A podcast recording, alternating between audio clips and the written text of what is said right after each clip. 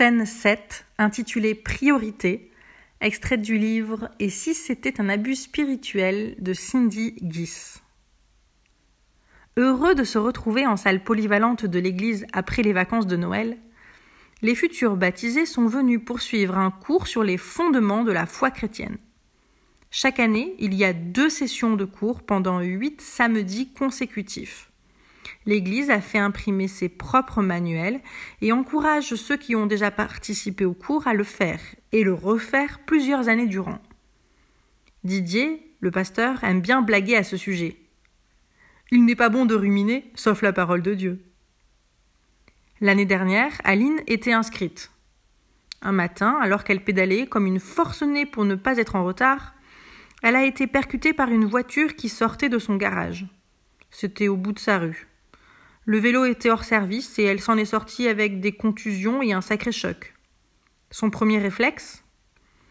Elle aurait pu rentrer chez elle pour retrouver ses esprits. Traverser le quartier à pied pour consulter un médecin généraliste.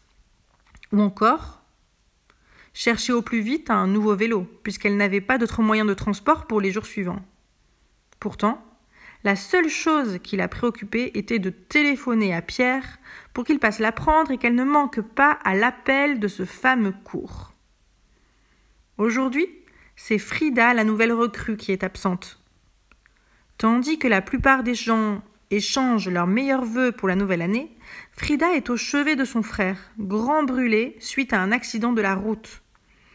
Il est prévu que Frida se fasse baptiser à l'église le mois prochain. Elle a gravi les échelons en quelque sorte. Au début, elle, fréquentait l'église en touriste le dimanche matin. Puis, à force de collectionner les invitations de Jeanne, elle a commencé à apprécier venir les samedis soirs dédiés aux jeunes, entre 15 et 30 ans. Et depuis peu, elle prépare des bricolages et des chansons pour occuper les enfants le dimanche matin. Et elle lave les WC et la grande baie vitrée de l'église chaque mercredi après-midi.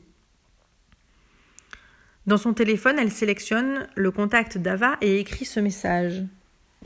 Hello, je ne peux pas venir ce matin car je suis à l'hôpital. Est-ce que tu peux prévenir pour moi? Ok, je transmets au pasteur. Qu'est-ce qui t'arrive? Bah, C'est mon frère, il a eu un accident, la voiture a pris feu. On a cru qu'il allait mourir. Son pronostic vital n'est plus engagé, mais c'est vraiment pas beau à voir. Waouh, on va prier pour lui. Merci. Attends, Nadine me dit de te dire de faire de l'Éternel tes délices et il te donnera ce que ton cœur désire. Bah, c'est-à-dire? Bah, elle veut que tu viennes. Toi, tu t'occupes de Dieu et Dieu s'occupe de ton frère. Mais je vais pas partir là. En plus, le temps d'arriver, j'aurais loupé la moitié du cours biblique. Bonjour Frida. C'est Nadine, ton pasteur. Viens et ne sois pas rebelle. Car l'amour de Dieu consiste à garder ses commandements. Et ses commandements ne sont pas pénibles. N'oublie pas que tu ne pourras pas te faire baptiser si tu n'as pas suivi tous les cours. Frida n'a pas répondu. Elle est restée à l'hôpital, confuse. Après quelques jours de réflexion, elle a décidé de ne plus fréquenter cette église. Elle ne se fera pas baptiser. Elle ne retournera même plus dans aucune église. Et personne ne prendra de ses nouvelles. Pas même Ava. Cette dernière avait-elle reçu des consignes?